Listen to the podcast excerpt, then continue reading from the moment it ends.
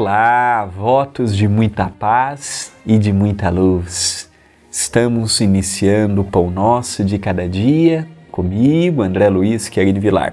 Sou orador e escritor espírita e estou muito contente pela repercussão positiva que o humilde projeto Pão Nosso de cada dia tem tido.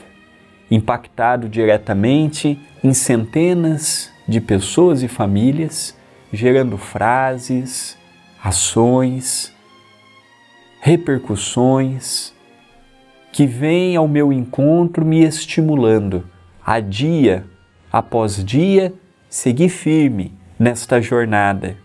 Obrigado por permitir que juntos estejamos mais um dia. Se está te ajudando, eu te faço um convite. Compartilhe Compartilhe no seu grupo da família, no WhatsApp. Compartilhe para os seus amigos, nas suas redes sociais.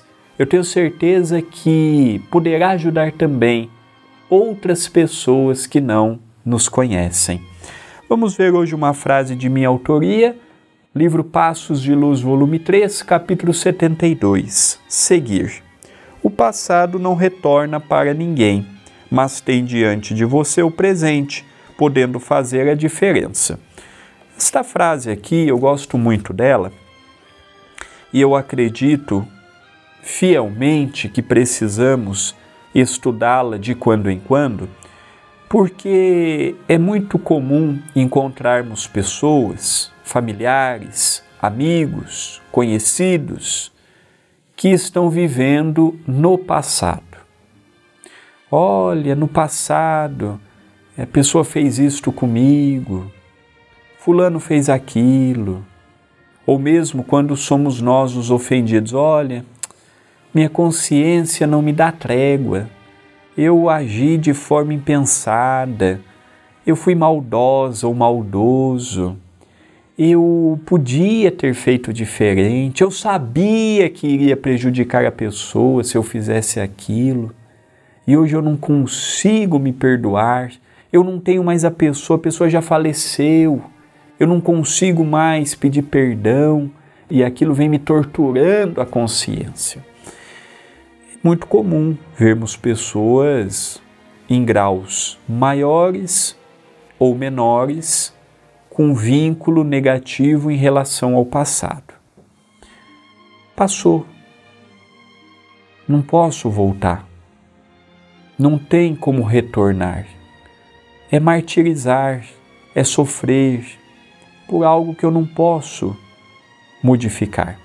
O que eu posso fazer é pegar o presente, aprender com os erros, rever o que eu fiz, ter humildade de pedir perdão, seja pessoalmente, seja por mensagem, ou se a pessoa retornou ao mundo espiritual, pedir perdão através de uma prece se fomos nós os ofendidos, procurarmos não guardar mágoas, rancores, sentimentos nocivos ao que o Evangelho nos ensina, lembrando que somos imperfeitos e a outra pessoa também o é, que não somos ainda donos de um equilíbrio, ajudando-nos a passarmos por serenidade em todos os momentos então, não vamos colocar uma carga excessiva em ombros frágeis, seja o nosso, seja do nosso agressor. Vamos procurar ver de modo diferente, diferente do que víamos, ouvíamos, entendíamos, falávamos. Hoje é outro momento.